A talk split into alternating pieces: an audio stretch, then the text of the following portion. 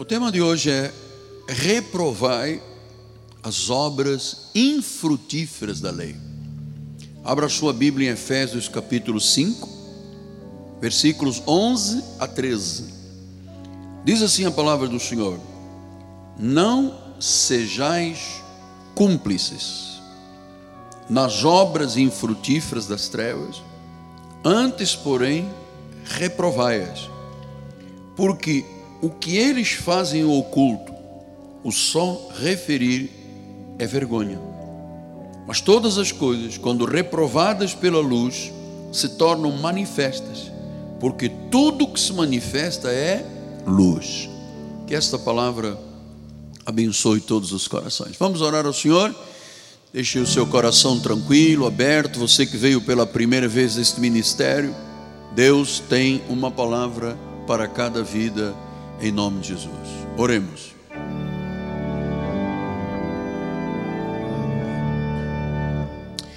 Senhor Jesus Cristo, toda a honra, todo o louvor e toda a glória te sejam dados. Eis-me aqui, Deus, mais uma vez, por tua soberania, sobre este altar, na dependência de Deus. A minha suficiência vem de Deus. Eu seria incapaz de fazer algo ou dizer algo se não fosse Deus a falar pela minha instrumentalidade. Então, Senhor, que no abrir da minha boca o Evangelho seja pregado com ousadia e fé, trazendo esperança a tantas vidas em nome de Jesus. A igreja diga amém, amém e amém. Muito obrigado, meu bispo amado. Meus amados irmãos, minha família, santos preciosos, aqueles que são selo do meu apostolado, são cartas escritas pelo Deus vivente.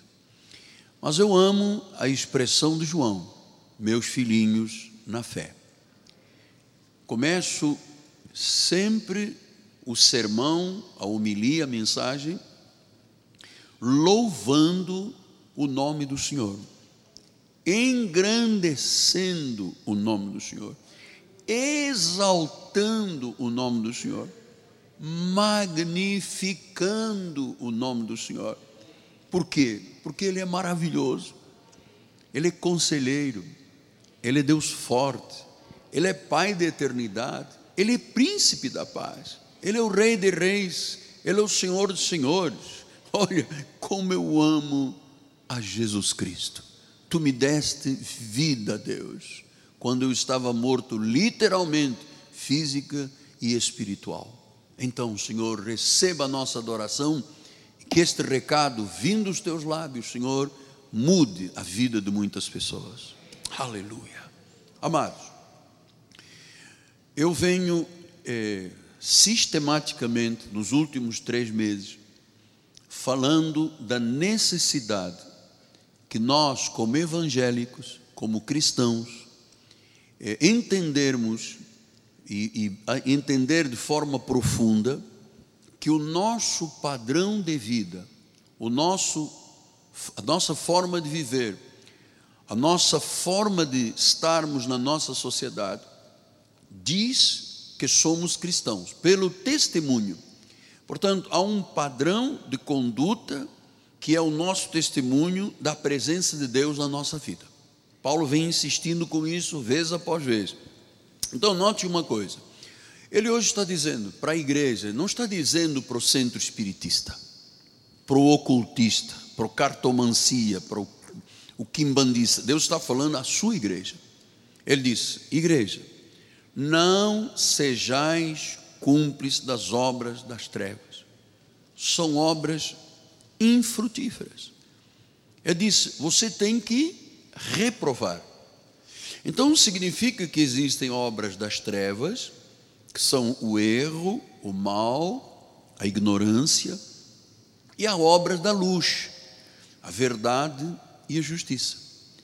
Então, Paulo está dizendo: todas as obras das trevas, todas, amados, não há bem nenhum nas obras das trevas. Todas as obras das trevas são infrutíferas, porque elas são das trevas. Então, o que, que Paulo está dizendo? Reprove. não basta o crente evitar o pecado. Não é apenas eu dizer, olha, tem ali um lugar de pecado, aquelas pessoas estão em pecado, eu viro as costas e vou para lá porque eu não quero o pecado. Não.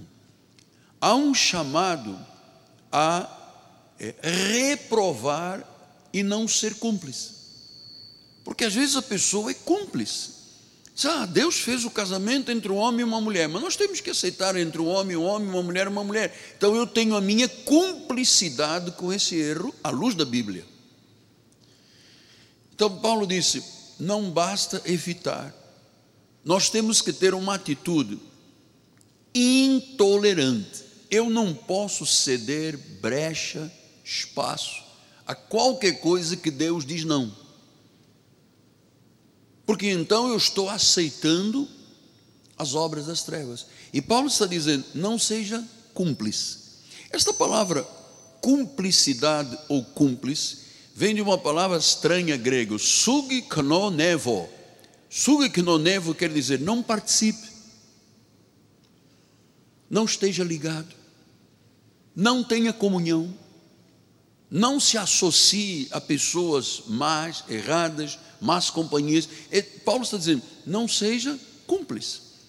Então, meus amados, existem pessoas que são cúmplices das trevas que tem como objetivo destruir aquilo que com tanto esforço Deus está construindo na tua vida, na minha vida.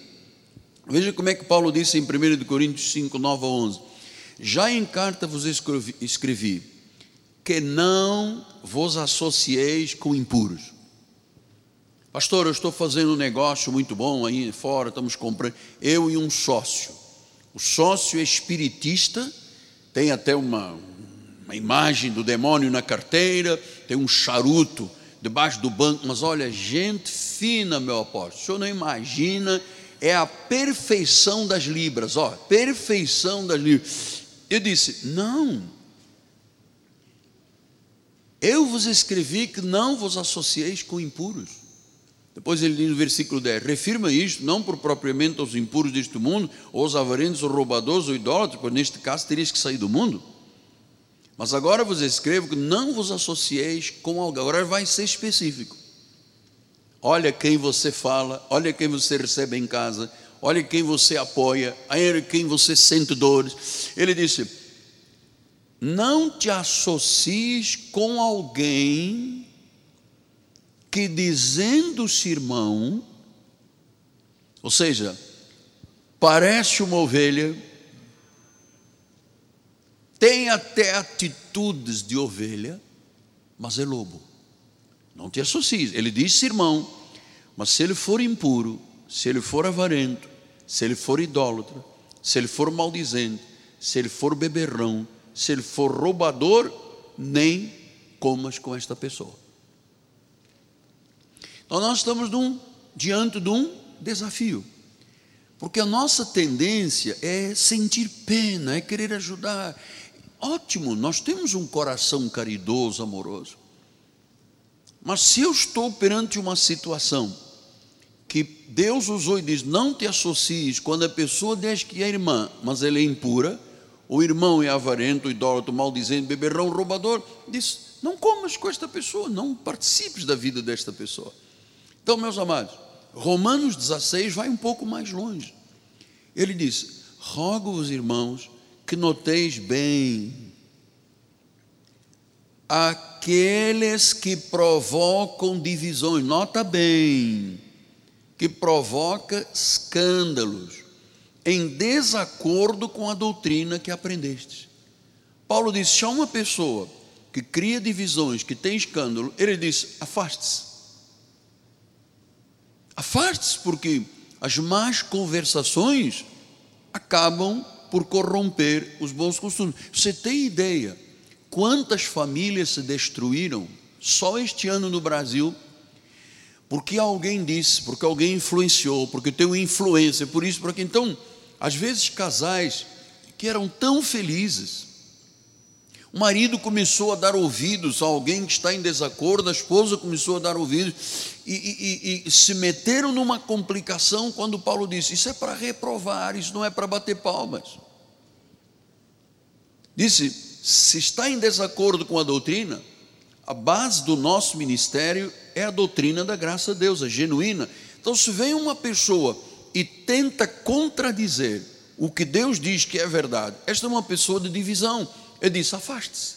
Versículo número 18 diz: Porque essas tais que criam divisões e escândalos, olha, você sabe que se você pegar uma fruta numa cesta de frutas, uma maçã, uma banana, alguma coisa, e botar no meio de uma cesta de frutas boa, passado um tempo, esta que está estragada, que nós dizemos fruta podre, ela vai estragar e apodrecer todas as frutas.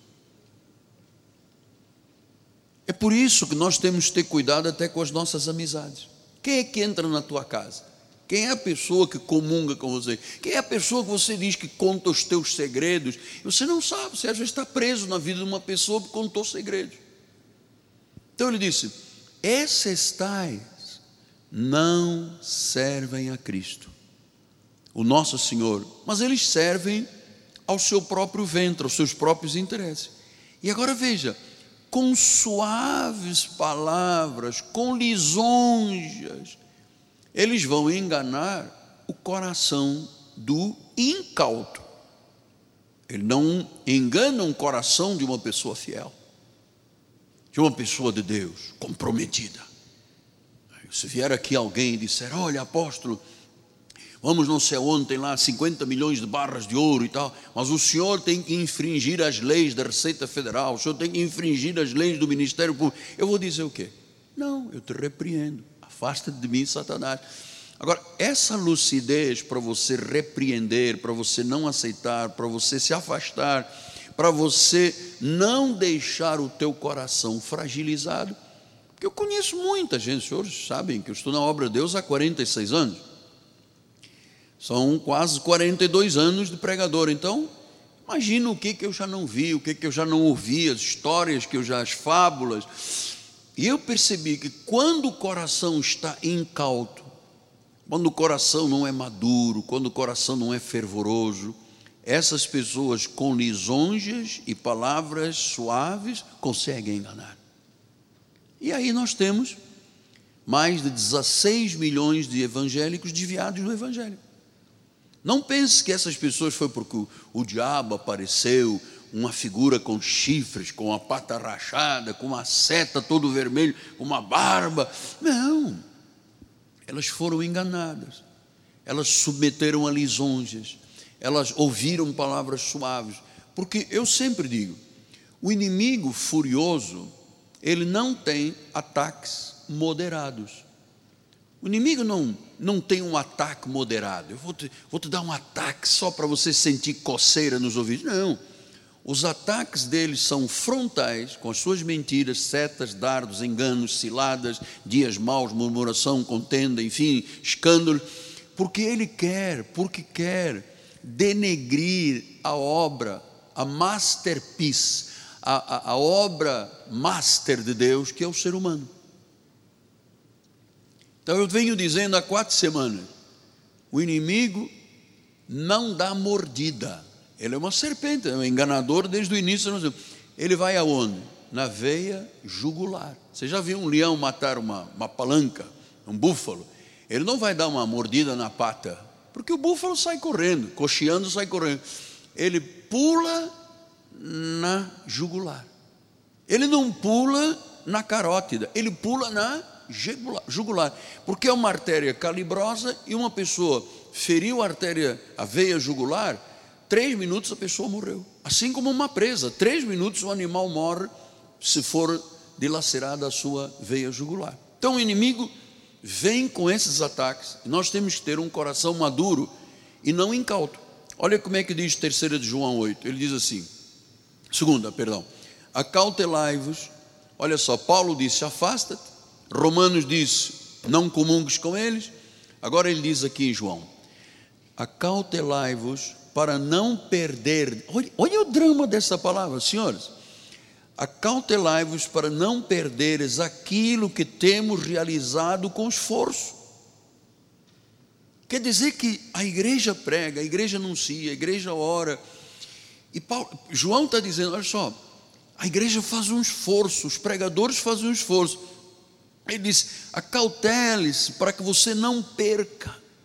Quer dizer, que é possível uma pessoa ter provado o dom celestial, ter conhecido a glória de Deus, ter vivido o Espírito Santo, e a um certo momento, por ver e por viver com um coração incauto, cair numa armadilha de trevas.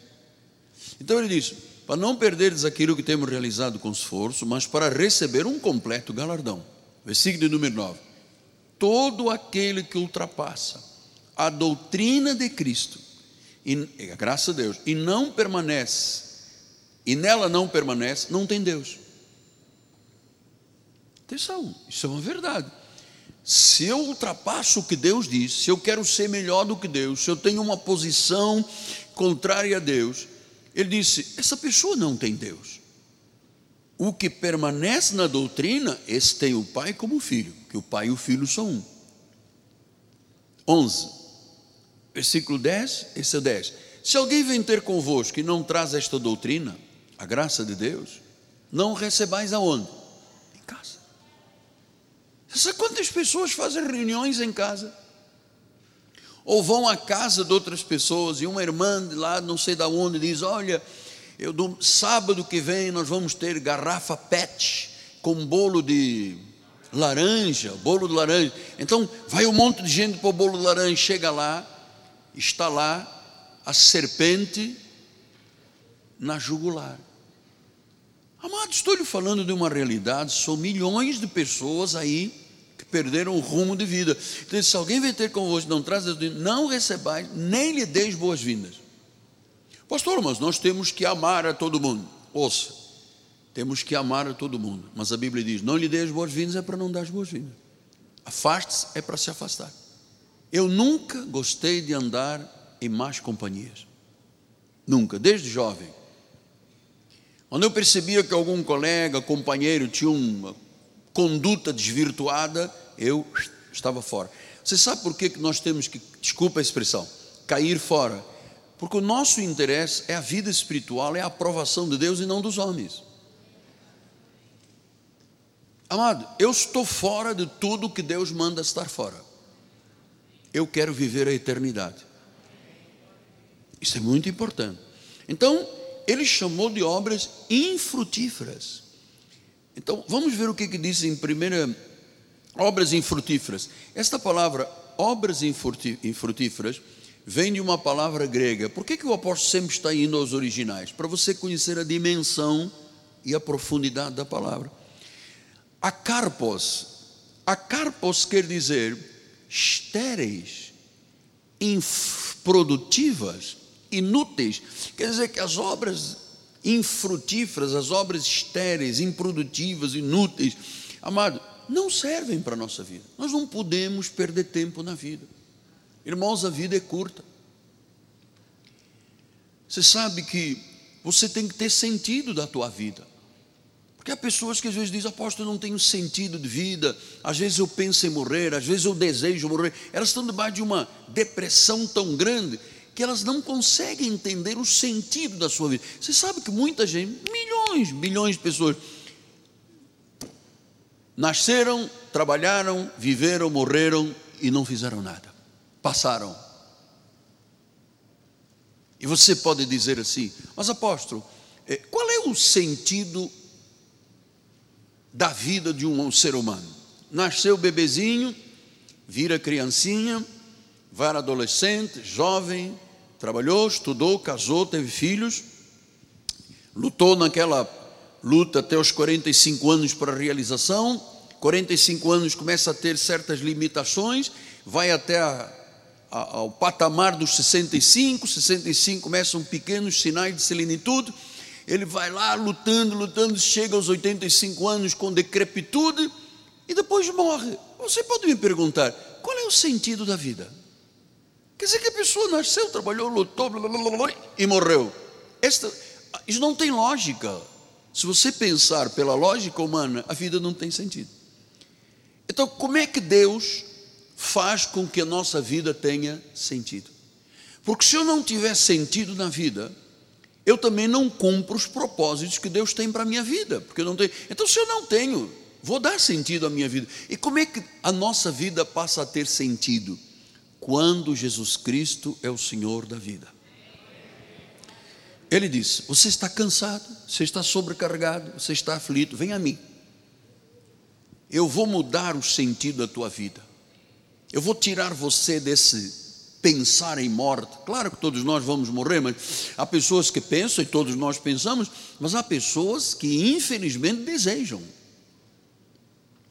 E Deus diz: Você está cansado disso, da mesmice, roller coaster, um dia lá em cima, um dia lá embaixo, um dia feliz, um dia uh, grato, outro dia ingrato, um dia no céu, um dia no inferno. Vem a mim. Você vai aprender de mim. Eu sou manso, eu sou humilde de coração você vai encontrar descanso para a tua alma, você vai carregar um fardo leve, um jugo suave, você vai ter descanso, você vai ter sentido de vida. Amados, sem Deus não há sentido de vida. Não há, bispo. Você se lembra do filho pródigo? A Bíblia diz que há maldição quando um filho pega a herança antecipada. O pai vive e pega a herança. É uma maldição. Então diz que ele pegou a herança e foi para uma terra distante cheio de pecado, viveu dissolutamente, gastou tudo, entrou em necessidades. Queria comer, ninguém lhe dava alfarroba de porco. Queria trabalhar, um judeu, disseram, vai guardar porcos, que é a pior, pior trabalho que existe para um judeu, são, questão, são as questões de rebanho de porco. Então disse, vai trabalhar com porcos. Então, há uma hora, que esse filho pródigo, filho pródigo sou eu e você, fomos nós um dia. Ele diz: gente, qual é o sentido da minha vida? Peguei meu dinheiro, gastei meu dinheiro, vivi dissoluto, agora quero comida, não tenho, agora os amigos me viram as costas. Qual é o sentido da minha vida? Não tem lógica. E o Espírito Santo começou a trabalhar no coração dele. E diz que um dia ele caiu em si. Ele disse: qual é o propósito da minha vida? Comer alfarroba? Apanhar da vida, trabalhar duro para depois morrer, bota flores em cima, 72 horas depois ninguém se lembrar. Tem que haver algo mais. Ele diz: Ah, eu vou voltar à casa do meu pai. Porque eu me lembro que na casa do meu pai a vida tinha sentido, tinha fartura e diz que ele caiu e foi ter com o pai correndo. E diz: Pai, eu pequei, pai, pai, trata-me como um escravo. E o pai correu para ele, o abraçou, beijou, afagou, chamou os empregados: bota um anel no meu filho, bota uma roupa nova, uma sandália nova, porque este meu filho estava morto, meu filho, meu filho estava morto e reviveu, estava perdido e foi achado. E ele diz: mata um novilho cevado vamos fazer um churrasco de picanha fatiada, queimada e manda brasa com batata doce. Então, ele só acordou e só entendeu que a vida só tem sentido, porque se você não tem sentido de vida, você vive frustrado, você não conhece a plenitude da felicidade. E se você não conhece, não tem sentido de vida, você também não vai cumprir os propósitos que Deus tem para a tua vida. Estou falando esta este auditório, mas estou falando a milhares e milhares e milhares de pessoas. Qual é o sentido da tua vida? É nascer, trabalhar, lutar e morrer e desaparecer e você não ser nada? Ou você quer um sentido de vida, um propósito de vida? Eu me recordo, eh, com até 21 anos quase, eu era um católico, eu ia à missa, eu entrava pecador, saía pecador, entrava mal, saía mal, não tinha nenhuma, não sabia quem era Jesus. Minha vida não tinha sentido. E a pessoa que não tem sentido de vida, ela se mete com droga, ela se mete com álcool, ela se mete com prostituição, ela se mete com mundão, ela vai nos bus, ela vai na cartomanta, ela vai na tarô, ela vai naquela senhora batata, ela, porque não tem sentido. Qualquer coisa está bom. E num acidente de guerra, do exército, eu tive um acidente. Esse acidente me levou dois anos para hospitais, em leitos de enfermidade com múltiplas fraturas, quase amputei uma perna, gangrena, necrose, abandonada, a religião não serviu para nada, Nossa Senhora não serviu para nada, eh, São Judas Tadeu não serviu para nada, e até ali eu não tinha sentido, eu gostava das coisas espirituais. Atenção, Deus sempre dá um sinal, uma pista. Para que, que você nasceu? Deus te deu talentos, Deus te deu dons, habilidades, você sabe para que, que você nasceu. E enquanto você não estiver dentro dos propósitos de Deus, você é infeliz. Entenda, Deus? Então, naquele leito de enfermidade, apodrecendo em vida, cheiro fétido, cheio de bicho nas pernas, na perna esquerda, chega um anjo de Deus, uma mulher entra no CTI, aquele CTI gigante, para diante da minha cama e diz: Você levará a palavra de Deus à volta do mundo. Eu estava lá, um, um verme de Jacó. Você levará. Ou seja, Deus estava me dando uma pista. Atenção, eu te criei para você ser um pregador. Ah, eu fui filho de empresários, eu fui professor de matemática, eu tive envolvimento com área do governo, com uma organização paramilitar. Mas ali foram as coisinhas que me faziam bem na época, mas não me davam a plenitude da realização. E quando o Senhor me curou, e o Senhor me levou para dentro de um seminário evangélico, aí eu disse: Uau, agora a minha vida tem sentido. Eu poderia ter sido um grande advogado criminalista, eu poderia ter sido comandante de avião, eu poderia ter sido o que tivesse, eu seria um infeliz, porque o propósito de Deus na minha vida não era para eu ser um criminalista, era para eu ser um pastor cuidador de almas. Eu sou plenamente realizado. Se você me disser, o senhor trocaria sua vida pela vida de Salomão, Deus me perdoe, meu irmão, eu trocaria por nada, porque o sentido da minha vida se realizou e os propósitos de Deus se realizaram quando eu cumpri a vontade do Senhor. A pergunta é, apóstolo, o senhor se viria em outro lugar, não ser no altar? Não. Temos o senhor lá em Angola, possivelmente no futuro seria um oficial da alta patente na guerra. Ué, tem gente para morrer, me deixa em paz, meu. Não, mas o senhor na universidade ganhou todos os juros, no escritório modelo venceu todas as causas. Amado, eu não nasci para ser advogado. Eu não nasci para ser militar. Eu não. O grande propósito na minha vida que me deu sentido foi quando Deus disse: Eu vou te usar como um pregador à volta do mundo. Agora, fora da igreja isto aconteceria? Não. A realização da tua vida depende e o sentido da tua vida, porque você só será feliz na plenitude. Ouça você que está lá do outro lado, com um copo de uísque, mexendo o dedinho com gelo, comendo caju do Nordeste. Ouça, tudo é bonito, fama é bonito, dinheiro é bom, reconhecimento, aplausos. Sem Deus, você será a pessoa mais infeliz desta terra. Sim, mas o senhor não sabe que eu, amado, eu sei tudo, eu sou filho de uma família de dinheiro, eu conheço a fama, eu conheço o dinheiro. Não vale nada, amado. Quando eu estava lá morrendo, a minha mãe deu um, queria dar um milhão de dólares para o diretor do hospital para me levar para a África do Sul e não pude. Então o sentido da vida está nisto. Jesus disse: sem mim, nada podeis fazer.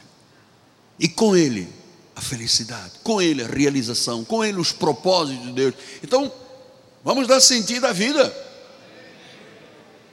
Não queira você passar aqui por esta terra e terminar com meia dúzia de flores no teu rosto e as pessoas dizerem amém, foi uma boa pessoa, acabou. Não deixou uma marca, não deixou uma realização, não deixou um marco histórico, amado. Por todas as gerações, o povo deste ministério será lembrado, amado. Até os nossos ossos falarão, como Ezequiel profetizou, até os nossos ossos falarão. Então, ele disse: não seja, não, não se agarra às, às forças infrutíferas das trevas. Ah, Filipenses 2,15 ele diz, Filipenses 2,15: Para que vos torneis irrepreensíveis, sinceros filhos de Deus inculpáveis, no meio de uma geração pervertida e corrupta. Olha, há dois mil anos atrás, Paulo falava em perversão e corrupção. Ainda não havia Petrobras, ainda não havia mensalão, ainda não havia nada. Então ele diz: já era uma geração corrupta e pervertida. E ele quer o quê? Que nós resplandeçamos como luzeiros.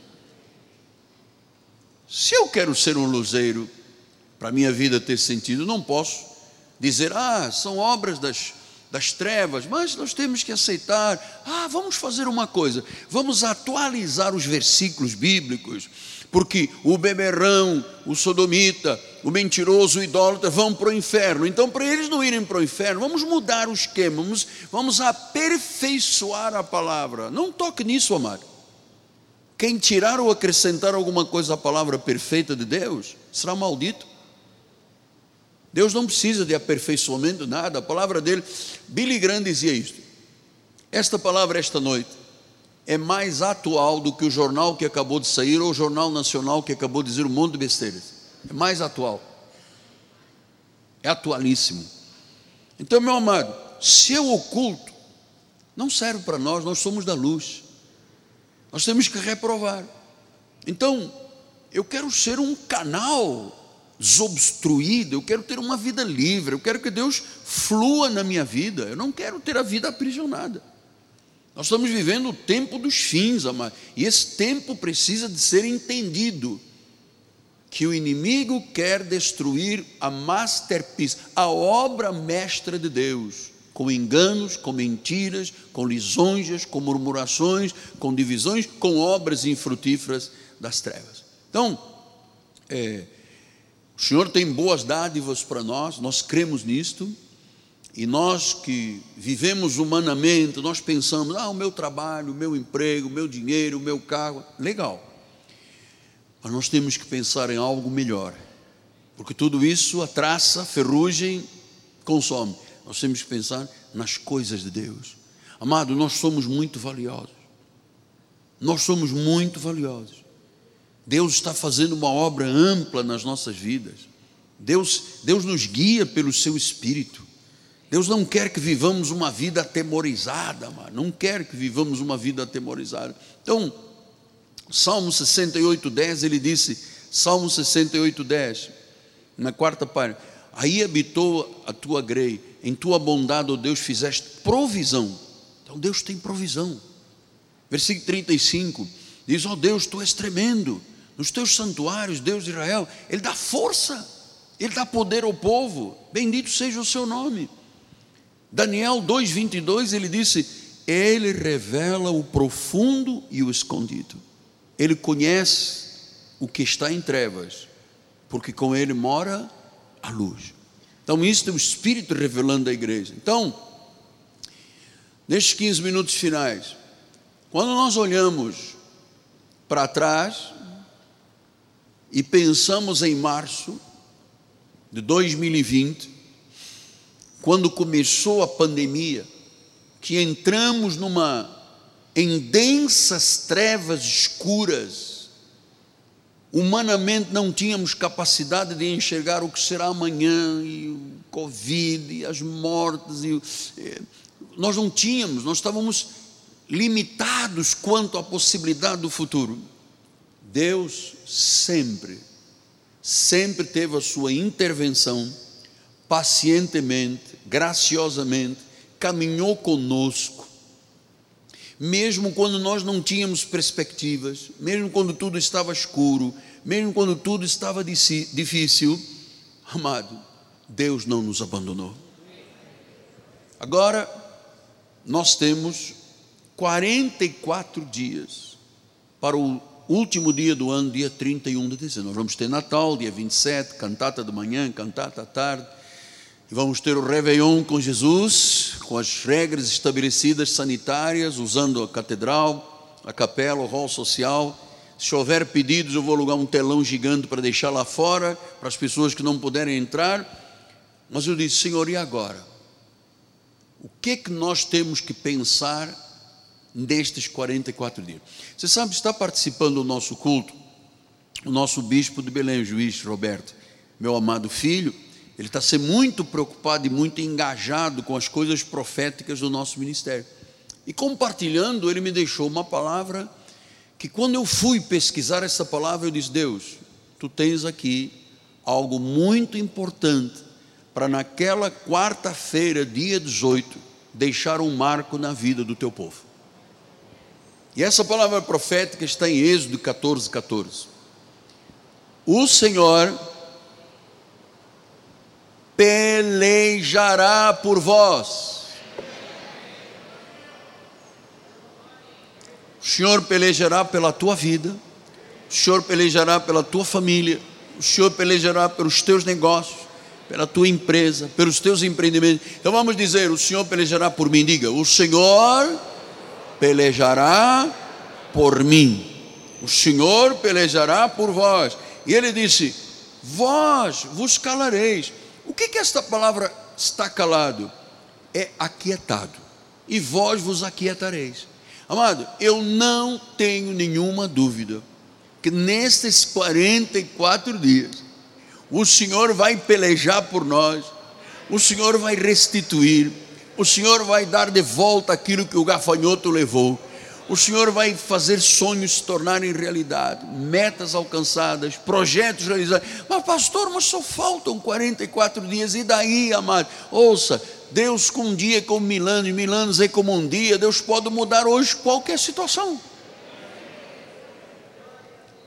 Você sabe quando Deus disse isso através de Moisés, Deus havia resgatado Israel do Egito, com a sua mão poderosa, trouxe julgamento sobre Faraó, mandou praga atrás de praga, e quando o povo saiu para a terra prometida, chegaram a um lugar chamado Mar Vermelho, rodeado de montanhas, e lá atrás vinha um exército pesado de Faraó para destruir aqueles 3 milhões de homens, mulheres e crianças.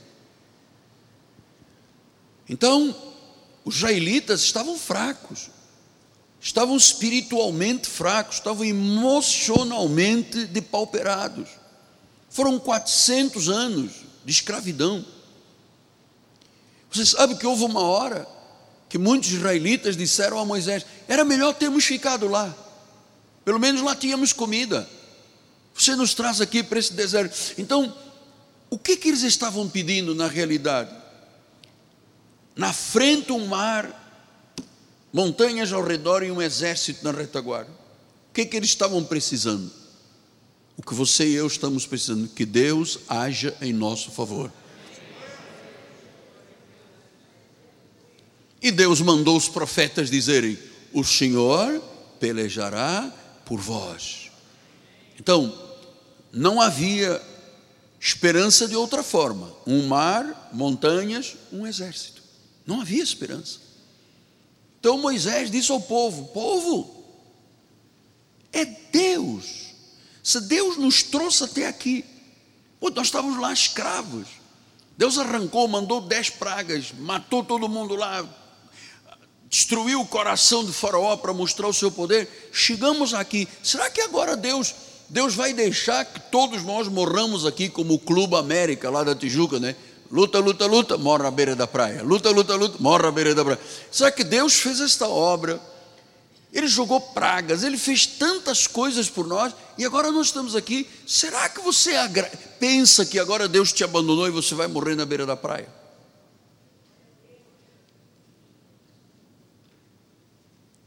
Deus já nos trouxe até aqui, Heitor. Não viemos aqui, ah, mas nós temos aí um mar vermelho pela frente. Temos agora 44 dias, barra pesada, já estão começando a falar segunda onda, acabaram as eleições, já começa a paulada no povo. Olha aí, atenção, cuidado, tem uma segunda onda, tem uma terceira onda, tem uma onda de virada, tem uma onda por cima, onda por baixo, de tubo, de, sabe, tem que surfar, tem que surfar. Então, Acabaram as eleições, começa a pancadaria em cima do povo, a mentira, o engano em cima do povo, o cabresto em cima do povo. Então, o que é que nós precisamos? Nós precisamos de acreditar que Deus não nos trouxe até o dia de hoje para agora dizer: salve-se quem puder, estou fora, se vira. Não acredite nisso. Não acredite nisso. Deus te trouxe aqui e Ele te levará até completar a sua obra. Você precisa de acreditar.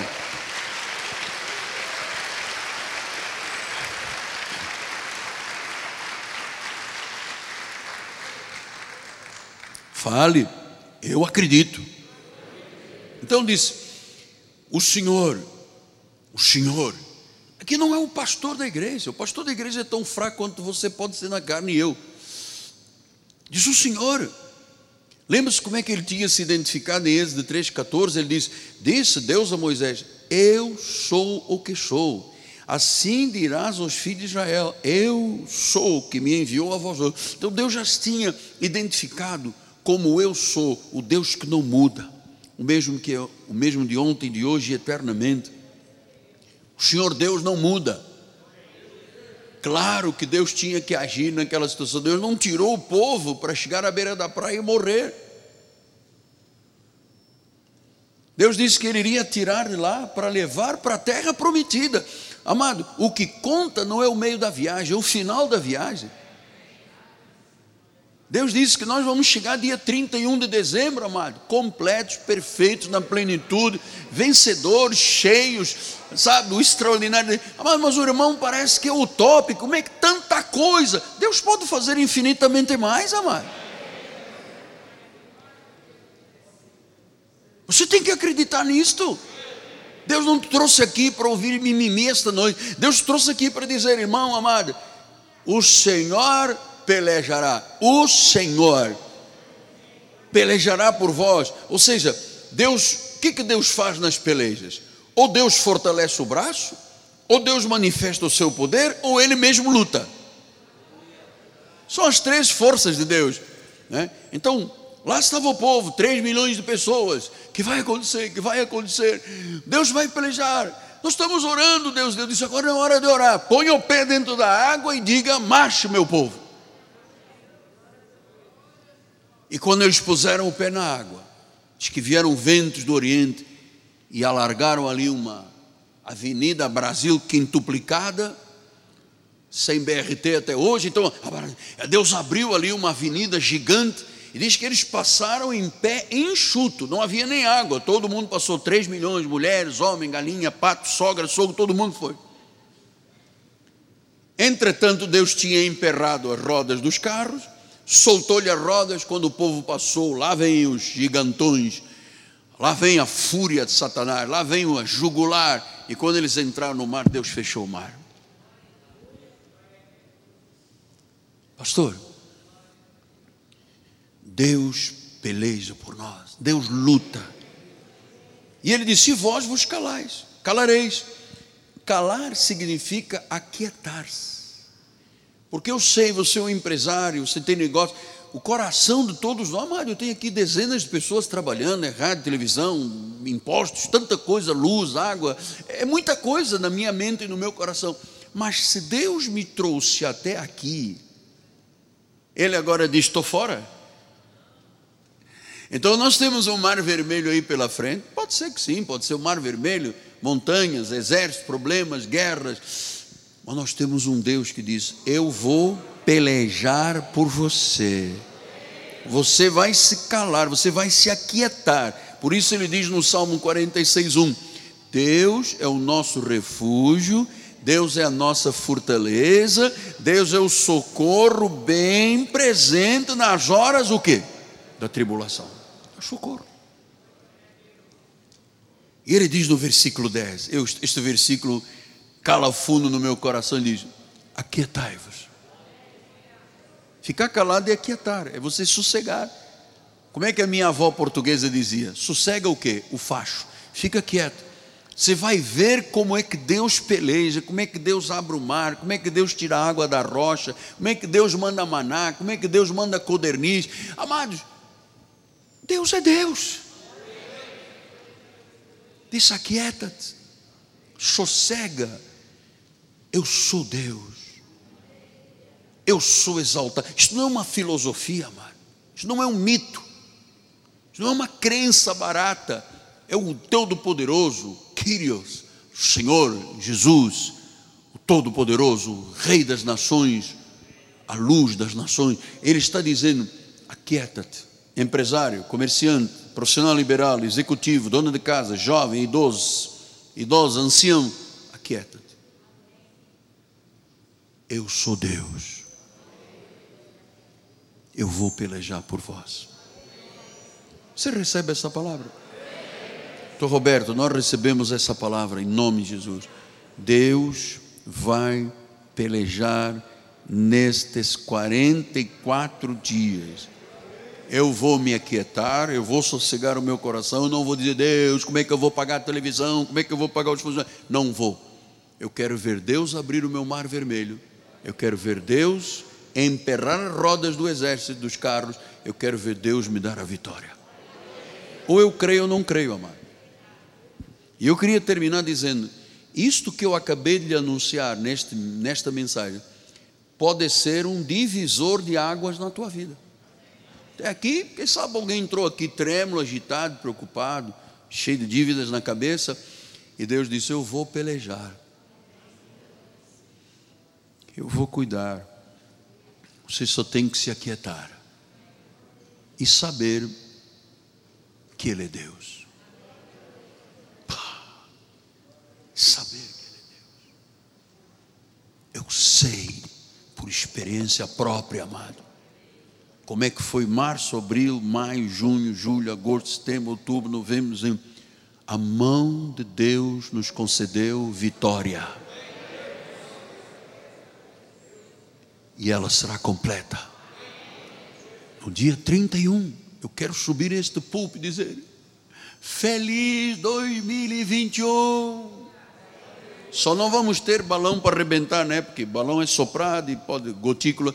Então nós vamos ter confete, vamos ter aquelas bombinhas que arrebentam, vamos ter muita coisa aqui. Nós queremos festejar a peleja de Deus por nós. Pai amado e bendito, em nome de Jesus, Pai. Esta palavra foi semeada no coração muita gente aqui dentro da igreja, muita gente participando pelas mídias. Esta profecia que vai tomar volume a cada dia na nossa vida. Nós vamos ver, Senhor, o espiritual nos dar colheita, aquilo que fazemos no natural, no espiritual traz a nossa vida. Vamos ver Deus mar se abrindo, negócios se fazendo, famílias restauradas aquela pessoa que veio aqui esta noite dizendo: Socorro, Deus, socorro. Olha a tua serva, olha o teu servo, olha esta mãe aflita. Alguém aqui neste meio, ou pelas internet, pelas mídias, está dizendo: Meu Deus, eu achava que não havia esperança, a minha vida não tinha sentido. Agora eu sei quais são os propósitos da minha vida. Agora eu sei como tu és um Deus de livramento um Deus que peleja por nós. Em nome de Jesus, Pai. Receba, tome posse. É teu direito. É Deus que peleja por nós. É Deus que peleja por nós. E a igreja do Senhor diga: Amém, Amém, Amém. Vamos dar um lindo aplauso ao Senhor.